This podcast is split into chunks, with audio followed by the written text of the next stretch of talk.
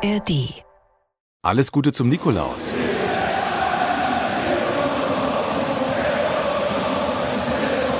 Unser Stiefel ist prall gefüllt. In dieser Woche vor 20 Jahren passiert so viel, dass die Folge etwas länger ist. Am 6. Dezember 2003 sind die Bayern im Weserstadion. An das Rückspiel in München erinnern wir uns wahrscheinlich alle noch. Aber habt ihr das Hinspiel auch noch auf dem Zettel? Also ich schon. Und äh, nur so ein kleiner Spoiler. Werder spielt nicht mit Rute, sondern mit Raute. Und es werden silberne Stiefel im Mittelpunkt stehen.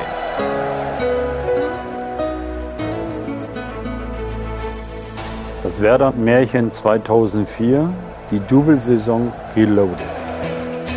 Erlebt mit uns die Saison noch einmal, die Werder und Bremen verändert hat. Jeden Mittwoch hört ihr eine neue Folge in der ARD Audiothek. Ich bin Moritz Kasserlet vom Norddeutschen Rundfunk und gemeinsam mit Felix Gerhardt von Radio Bremen habe ich die Double-Helden getroffen. Und wir sind in alle Winkel des großen ARD-Archivs geschlichen und haben echte Schätze gefunden. Und ich weiß selbst auch noch ganz viel. Ich habe das damals nämlich alles aufgesaugt. Da war ich 20, habe in Bremen gelebt, in der Nähe vom Weserstadion. Und wir erzählen jede Woche, was vor genau 20 Jahren passiert ist. Und in dieser Woche bin ich gleich zweimal im saukalten Weserstadion. Und diese Woche ist ein bisschen himmlisch. Ja, worum geht's denn jetzt? Sage ich euch später.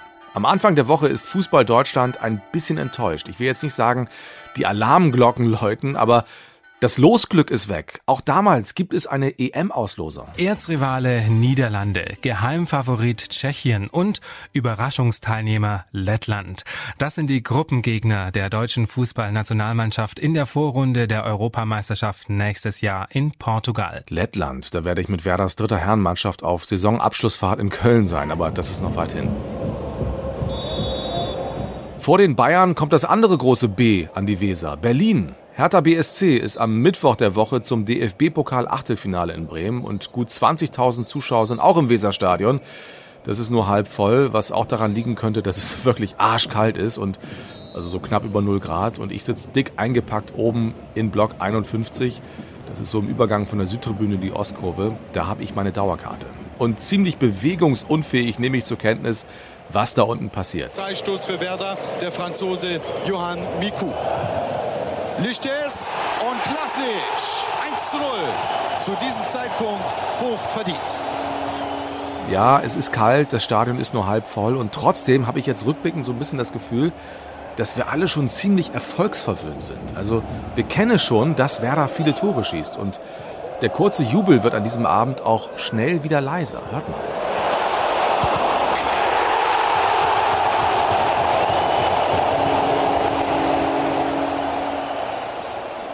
Also Ekstase klingt anders. Das war das 2 zu 0. Und Henry Vogt, die Stimme des Doubles, damals der Radioreporter bei Radio Bremen, klingt an diesem Mittwochabend auch nicht besonders euphorisch. Da ist er jetzt drin. Tor! Jetzt ist es da, das 1 zu 0, längst überfällig hier im Bremer Weser Stadion, 20. Spielminute, 2 zu 0, Miku. 3 zu 0 für den SV Werder Bremen. 4 zu 0 für den SV Werder Bremen. Gibt's doch gar nicht. 5-0, Ailton. 6-0.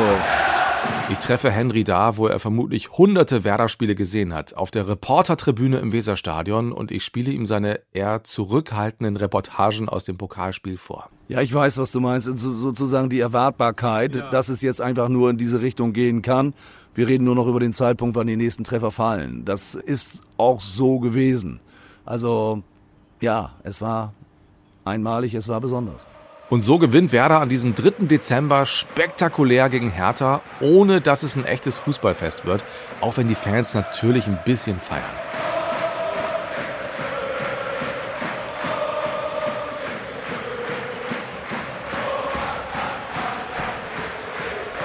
Zum Fußball. Werder Bremen ist mit einem souveränen 6 zu 1 Sieg gegen Hertha BSC ins Viertelfinale des DFB-Pokals eingezogen. Und am Wochenende zieht Werder ein Auswärtsspiel. Spielvereinigung Kräuter Fürth. Und ich brauche euch nicht zu sagen, das wird ein legendäres Pokalspiel. Moritz, jetzt die Kirchenglocken? Hm, nee, machen wir erst später. Das ist übrigens Karin in der Regie. Die sitzt mir hinter einer großen Scheibe gegenüber, neben ihr ist Nicole und die beiden sitzen an einem großen Mischpult und produzieren diese Folge. Ich bin in Hamburg beim NDR in einem Studio, Die Wände aus hellem Holz, rechts von mir eine große Fensterfront und hier entstehen die meisten Folgen für diesen Podcast. Und in dem hören wir jetzt zwei, die genauso alt sind wie ich. Auch Christian Schulz und Nelson Valdez sind damals 20 Jahre alt und in dieser Woche mit dem Pokalspiel gegen Hertha und dem Spitzenspiel gegen die Bayern gar nicht in Bremen. Sie spielen bei der U20 WM in den Vereinigten Arabischen Emiraten. Torwart Alex Walke auch mitten in der Saison. Das würde doch heute kein Verein mehr mitmachen. Ja, das war natürlich schon ein Riesenereignis für uns. Sagt also, Christian Schulz. Ähm, so eine Weltmeisterschaft zu, zu spielen, eine U20, klar, sind wir dann dem Verein ja auch dankbar. Er hätte ja auch sagen können, nee, wir haben jetzt, äh, oder wir bauen hier was Großes auf. Klar, Nelson und ich, wir waren zwar schon Teil der Mannschaft, aber war jetzt nicht so, dass wir oder ständig eigentlich Stammspieler waren. Aber den, den Erfahrungsschatz, den wir natürlich da gesammelt haben auf internationaler Ebene, äh, kann ich mich auch noch gut erinnern, da haben wir dann äh, gegen die Brasilianer mit KK damals gespielt und so. Das waren natürlich schon auch besondere Erlebnisse, ähm, die man dann ja auch mitnimmt, wo, wo man ja auch für den Verein oder für sich selber, ja für die kommende Karriere dann sehr, sehr viel mitnehmen kann. Ihr seid gegen Paraguay ausgeschieden. Torschütze unter anderem Valdez. Valdez. ja, ja, wir haben im Vorfeld haben wir natürlich schon ein bisschen äh, gestichelt hin und her. Ähm, aber wir sind damals in der Vorrunde ausgeschieden und Nelson ist, glaube ich, noch eine Runde weitergekommen. Ich bin mir nicht ganz sicher. Ähm, aber das, das war natürlich in dem Augenblick natürlich sehr hart, weil wir uns zwei Wochen später dann hier wieder in der Kabine wieder getroffen haben und äh, das hat sich dann ja auch rumgesprochen zu, zu den anderen Spielern. Ja, das entscheidende Gruppenspiel verliert Deutschland gegen Paraguay. Schulz und Walke sind raus, Valdez ist weiter und der erzählt mir etwas, was ich gar nicht mehr wusste. Man darf auch nicht vergessen, dass ich auch für Deutschland äh, gespielt habe. Also kurz davor. Ich hatte, ja, ich hatte, nachdem ich die 15 Tore in der Regionalliga gemacht habe, hat mich Jürgen Köhler, damals äh, Trainer bei der U21 sogar, hat mich eingeladen zum zwei Spiele weil ich ja in Paraguay kannte mich ja keiner. Ich bin unter der Tribüne zweite Liga gekommen und keiner kannte mich. Äh, also man hat mich erst hier in Deutschland äh, erkannt als in Paraguay. In Paraguay hatte mich nicht mal meine Onkels erkannt, also bevor. Deswegen und ähm, damals war es so, dass ich auch die zwei Spiele gemacht. Damals war Kevin Kurani dabei, Bastian Schweinsteiger war auch dabei. Haben wir zusammen gespielt und äh, ja, da habe ich auch, ich glaube, ein oder zwei Tore gemacht in zwei Spiele. Da hatte mir Jürgen Kolai sogar ein Trikot, ein, die, die habe ich noch, ein, ein Nummer 11 Trikot gegeben von Deutschland. Und äh, ja, mir angeboten, wenn ich da mitspiele, dass ich auch dann Teil davon sein, sein kann. Wolltest du aber nicht? Schon, also für mich war so, ähm, so eine große Ehre, auf jeden Fall. Also, dass überhaupt das äh, an mich gedacht haben, dass ich auch die Chance habe. Dann habe ich meine Mama natürlich angerufen. Leider ist meine Geschichte immer so lang da, da unten. Äh, meine Mama 98 als äh, Golden Goal, das einzige Golden Goal in der WM war, ähm, gegen Paraguay war das, Frankreich gegen Paraguay. Da hatte meine Mama gewonnen, da habe ich meine Mama versprochen, dass ich irgendwann für Paraguay spiele und sie glücklich machen werde. Das war mein Versprochen damals, als 14-Jährige oder 13-Jährige. Und da meine Mama hat mir nur geguckt, ja, ja, mein Junge. Und äh, ja, und da war für mich dann die Entscheidung klar. Also dann kann ich nicht mehr und da habe ich gesagt, dass ich äh, mit meinem Herz äh, entschieden habe und nicht mit meinem Verstand oder meinem Kopf, weil wäre für mich viel einfacher gewesen, wenn ich für Deutschland gespielt hätte. Aber meine Idee war damals, wenn ich für Deutschland die Möglichkeit bekomme, dann für Paul bestimmen. Es ist eine Frage der Zeit, wann ich die Chance bekomme. Und du hast dann auch bei der WM, Viertelfinale seid ihr gekommen oder so, bei der U20? Wir haben sogar, ich habe sogar das Tor gegen Deutschland gemacht, noch dazu. Also wir haben, ich glaube, 3-1, 2-1 gegen Deutschland gewonnen, gegen Schule und Alexander Walke war auch dabei. Und ich glaube, ich äh, glaube 2-1 oder 3-1. 2-0. Oder 2-0 mhm, sogar. Ja. Ne? Aber du hast getroffen, genau. Ich habe getroffen, ja. gegen Alexander. Und deswegen, so ist, so ist es. Das Leben. Ja. Und wenn du 2006 warst, war die da auch bei der WM, ne? 2006 war ja, ich auch dabei. Das muss ja, ja, auch ein mega Erlebnis gewesen sein. 2006 oder? war für mich so wie zu Hause, sag ich mal. Ja. ja war schön. Moritz, jetzt die Kirche? Nee, erst noch die Bayern.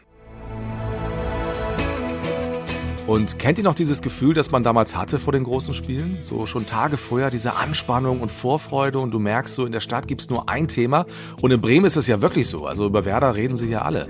Ich werde nie vergessen, wie ich in den grauen End-90ern, weiß nicht, so 98 oder so, nach einem Freitagsspiel durch eine dunkle Nebenstraße im Viertel nach Hause gegangen bin. Werder hat zum ersten Mal seit langem wieder gewonnen und eine ältere Dame stand so im Hauseingang und fragte mich, wie es ausgegangen ist. Und ich sagte, Werder hat gewonnen. Keine Ahnung mehr, wie hoch und gegen wen das war, aber sie sagte dann so, Gott sei Dank, das wurde ja auch mal wieder Zeit.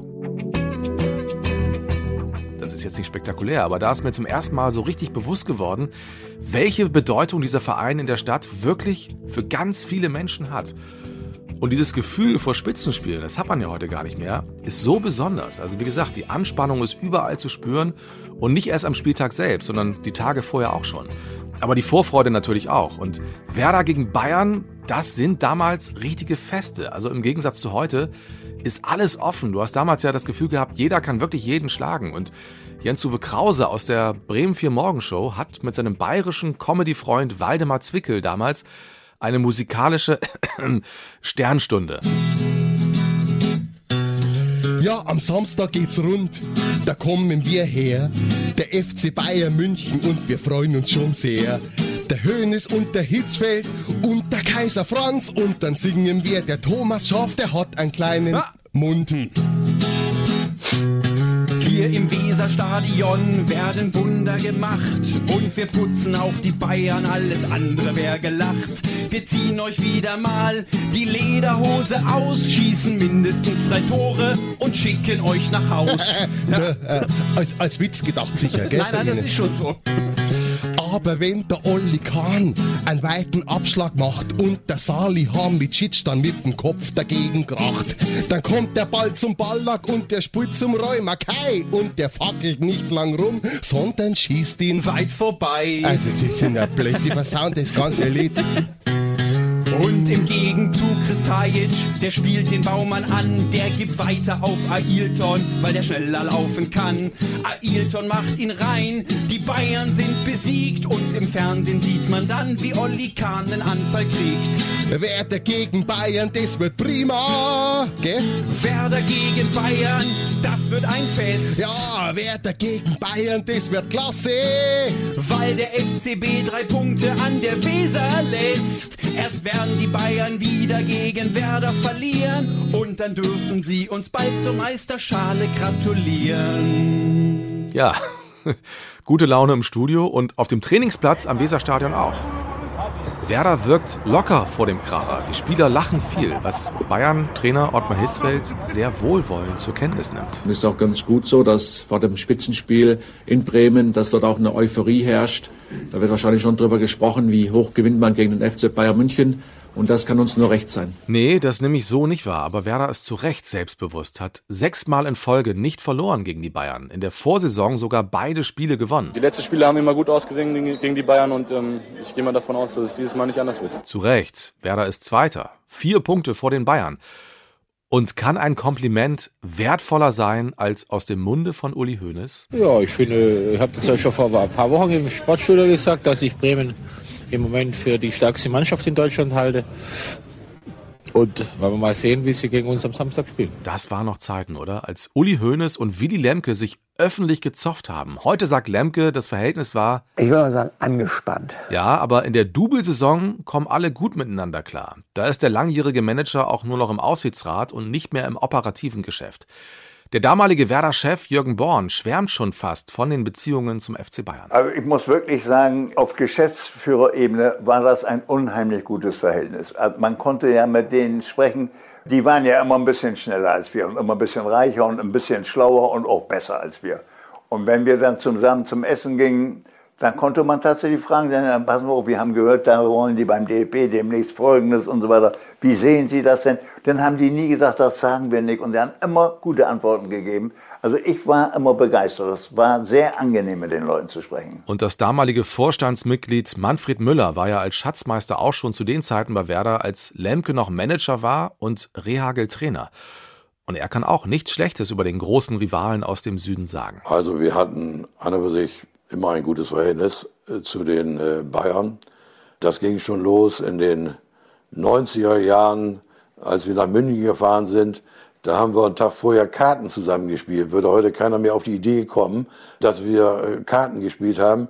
Wir haben sogar mal sonnabends morgens Fußball zusammengespielt in der Bayernhalle, äh, wo, wo Rummenigge dabei war und, und so weiter, äh, ist heute gar nicht mehr denkbar. Ähnlich war es auch mit dem HSV, dass wir da essen gegangen sind. Aber vor jedem Spiel sind wir mit den Bayern essen gegangen, waren meistens im äh, englischen Park äh, in München oder wir waren hier in Bremen essen, noch im Beluga-Haus zum Beispiel an der Weser oder auch in anderen Restaurants. Das Verhältnis zu den Bayern war gut. Wir haben ja auch viele Transfers sind ja zwischen Bayern und Werder gelaufen. Ja, das ist, äh, sind ja unwahrscheinliche Transfers gewesen. Mhm. Und äh, das Verhältnis war an und für sich äh, zu den Bayern Bayern gut. Mhm. Also die waren ja, haben ja oft gepoltert und so, das gehörte ein bisschen zum, zum Geschäft dazu, aber es war trotzdem ein respektvoller Umgang miteinander. So. War respektvoller Umgang miteinander und äh, das war in Ordnung, sagen wir, das Verhältnis. Ja, oben auf der Chefetage mag das so sein, unten auf dem Rasen und erst recht auf den Tribünen sieht das oft ganz anders aus und es hört sich auch anders an. Und das ist auch etwas, wovor Bayern-Trainer Ottmar Hitzfeld großen Respekt hat. Es ist auch sehr schwer, gut zu pfeifen, weil das Publikum ziemlich fanatisch ist und, und ein Hexenkessel ist und, und da, da ist es ein bisschen schwierig. Also ich hoffe schon, dass der Schiedsrichter auch Nerven bewahrt. Also wir werden alles machen, um das Spiel zu beruhigen, um auch den Schiedsrichter zu beruhigen. Ja, tatsächlich sind der Schiedsrichter und sein Team an diesem Nikolaustag 2003 ein Thema. Vor dem Spiel geht's aber erstmal um andere. Um Ailton zum Beispiel. Der hat vollmündig angekündigt, auch Olli Kahn einen einzuschenken. Das glaube ich, ja. Wenn er sagt, äh, hält er meist sein Wort. Ich weiß nur nicht, ob das so ganz gut ist, dass er jetzt schon vor dem Spiel Blumen bekommt. Nicht nur für sein 150. Spiel, sondern weil er Spieler des Monats ist äh, und dafür hier gekürt wird gleich. Ich hoffe, dass er sich auch am Ende des Spiels dann im Sinne des SV Werder Bremen, wenn ich das mal so formulieren darf, dann auch noch Blumen abholt. Also alles ist gerichtet. Werder spielt ohne Kristajic. Das ist nicht so richtig gut für die Bremer, der verletzt ist. Aber Bayern München mit dem Fußballer des Jahres und zwar mit Michael Ballack. Ausverkauftes Haus, 43.000 Zuschauer, klasse Kulisse, hervorragende Bedingungen. Jetzt warten wir nur noch auf ein anständiges Spiel. Zurück ins Studio. Das Spiel wird vor allem spannend. Auch bei diesem Spiel bin ich oben auf meinem Platz. Block 51, Reihe 6, Platz 7. Das weiß ich übrigens deswegen noch, weil ich tatsächlich eine ganze Menge Eintrittskarten aus der Saison aufbewahrt habe. Ich weiß gar nicht mehr warum, aber viele habe ich noch. Ähm, auch die vom Pokalspiel gegen die Hertha am Mittwoch. Da waren noch viele rote Sitzschalen zu sehen. Heute gegen die Bayern ist alles voll. In der Ostkurve sehe ich auf den Köpfen von Fans viele rote Nikolausmützen und die obersten Reihen der Nordtribüne bekommen anfangs noch die letzten Sonnenstrahlen ab, aber es ist wirklich kalt. Werders grüne Trikots haben lange orange Ärmel und so richtig heiß, also so richtig heiß, wird das Spiel erst in der zweiten Halbzeit. Und Davala sucht in der Mitte Klasnic und er geht zu Boden. 57. Minute. Elfmeter Bremen. Wie sagt man, äh, eine Backpfeife, sage ich sag mal so. Er trifft ihn mit der Hand im Gesicht und ja, der Schiri hat dann Elfmeter gepfiffen. Ich wäre sonst zum Kopfball gekommen. Natürlich habe ich ihn berührt, aber ich bin nur hochgesprungen. Wenn das ein Elfmeter ist, kann man jeden geben. Elfmeter, so I will again do it. Beide konzentrieren sich auf den Ball. Lisa Razou fährt den Ellenbogen aus. Und die Regel sagt, egal ob Absicht oder nicht, für so eine Backpfeife gibt's Strafstoß. Ich denke, die Entscheidung des Schiedsrichters korrekt. Jetzt steht hier Ailton.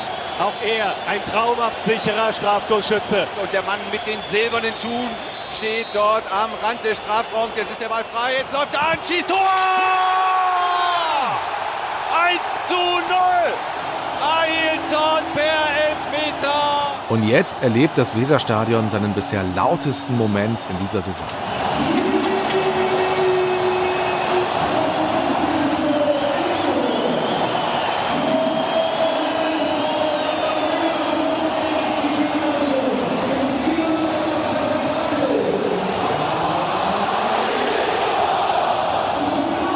Ailton hat sein Wort gehalten und auch gegen Kahn getroffen. Und Frank Baumann wird später an diesem Wochenende etwas sehr Besonderes über die Nummer 32 sagen. Toni ist natürlich in Bremen absoluter äh, ja, Gott, also ein Fußballgott auf alle Fälle. Vielleicht heute, also 20 Jahre später, auf einer Stufe mit Claudio Pizarro, auch so ein ewiger Fanliebling. Und der spielt damals für die Bayern.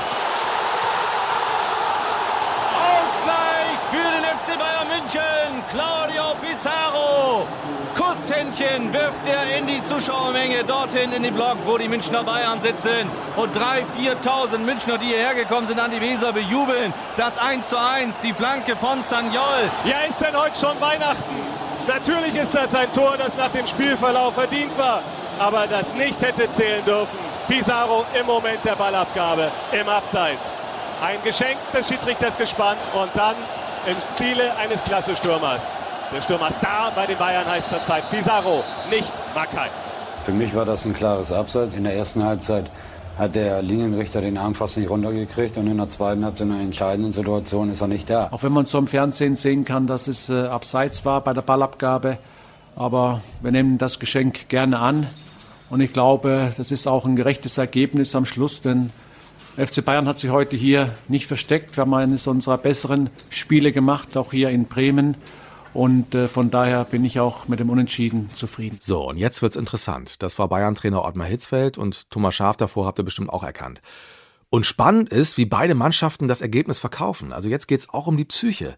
Werder ist gar nicht zufrieden damit. Wir haben uns vorgenommen, mal gegen gute Spiele abzuliefern. Das ist uns heute nur bedingt gelungen. Ich bin auch der Meinung, dass wir heute zwei Punkte verloren haben. Und Frank Baumann sagt, Das war, denke ich mal, unser schwächstes Saisonspiel und ähm, ich denke, die Bayern haben, waren mit ihrer Leistung sehr, sehr zufrieden und ähm, das zeigt eigentlich schon, dass wir mit unserer bisherigen Saison ähm, zufrieden sein können. Ich denke, wir spielen sehr, sehr attraktiv Fußball, äh, schön anzuschauen und es macht auch ähm, sehr viel Spaß, auf dem Platz zu stehen. Und das meinte ich. Aus Bremen kommen so Signale wie, guck mal, wir haben so schwach gespielt wie noch nie in dieser Saison und trotzdem reichte es gegen die Bayern zu einem gerechten 1 zu 1. Das ist so selbstbewusst. Also Werder ist nicht zufrieden. Wohingegen die Bayern ja schon fast euphorisch sind. Reicht denn der Punkt aus, um noch ein gewichtiges Wörtchen mitzureden im Kampf um die Meisterschaft? Sie sind wohl Witzbold. Natürlich reicht der Punkt aus, um, um die Meisterschaft mitzuspielen. Sie haben wohl die Herbstmeisterschaft gemeint. Uli Hoeneß. Und Olli Kahn ist auch happy.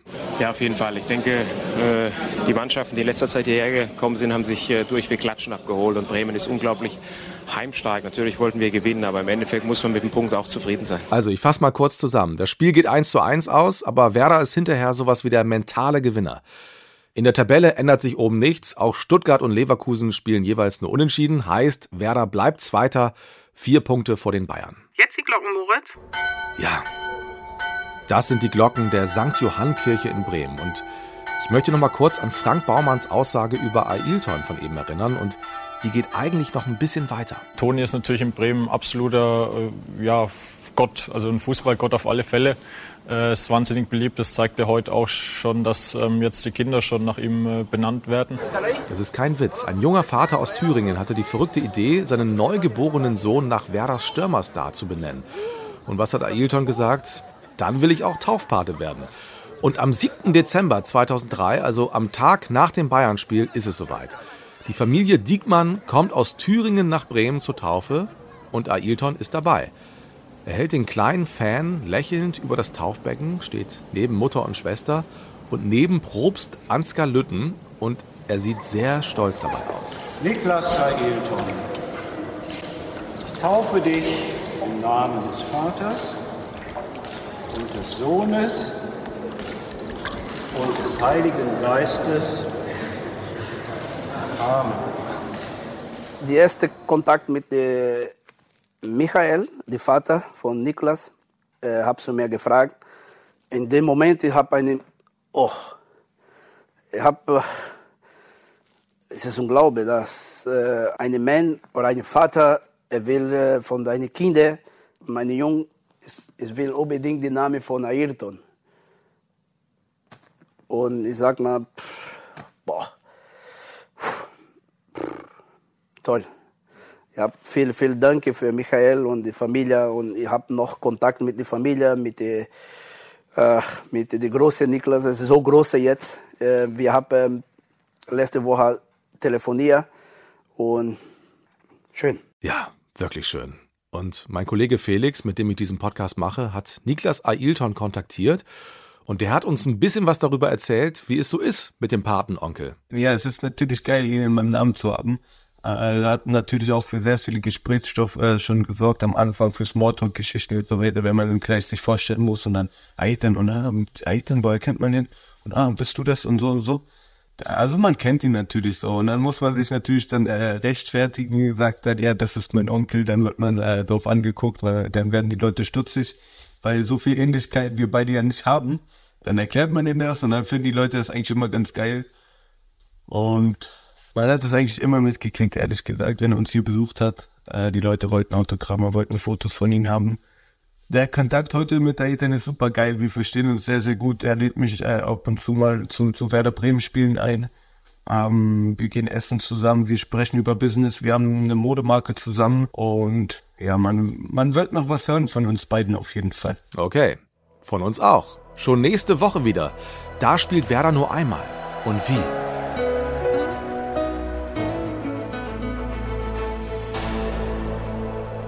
Hallo, hier ist Willy Lemke und in der nächsten Folge schlagen wir endlich mal einen der ganz Großen. Und die Folge erscheint am nächsten Mittwoch in der ARD Audiothek und ist da in sehr guter Gesellschaft. Es gibt einen ganz neuen, herausragenden Podcast von meinem lieben Kollegen Jens Gideon. Es ist Ende des Monats schon zehn Jahre her, dass Michael Schumacher beim Skifahren so schwer gestürzt ist. Jens war jahrelang Formel 1 Reporter für die ARD und er kennt den Rennfahrer Michael Schumacher sehr gut. Er will aber auch den Menschen Michael Schumacher kennenlernen und er begibt sich auf eine sehr spannende und ich finde sogar manchmal auch atemberaubende Reise. Er ist auf der Skipiste, er ist in Kerpen, er ist am Genfersee, bei Ferrari in Italien und er trifft viele prominente Weggefährten und Fans. Schumacher, Geschichte einer Ikone. Ein ganz neuer Podcast in der ARD Audiothek empfehle ich euch sehr. Und das hier ist das Werder Märchen 2004, die Double-Saison Reloaded, ein Sportschau-Podcast von Felix Gerhardt und Moritz Kasserlet. Für Radio Bremen und den Norddeutschen Rundfunk. Redaktion Martin Seidemann. Produktion Karin Huxdorf und Nicole Graul.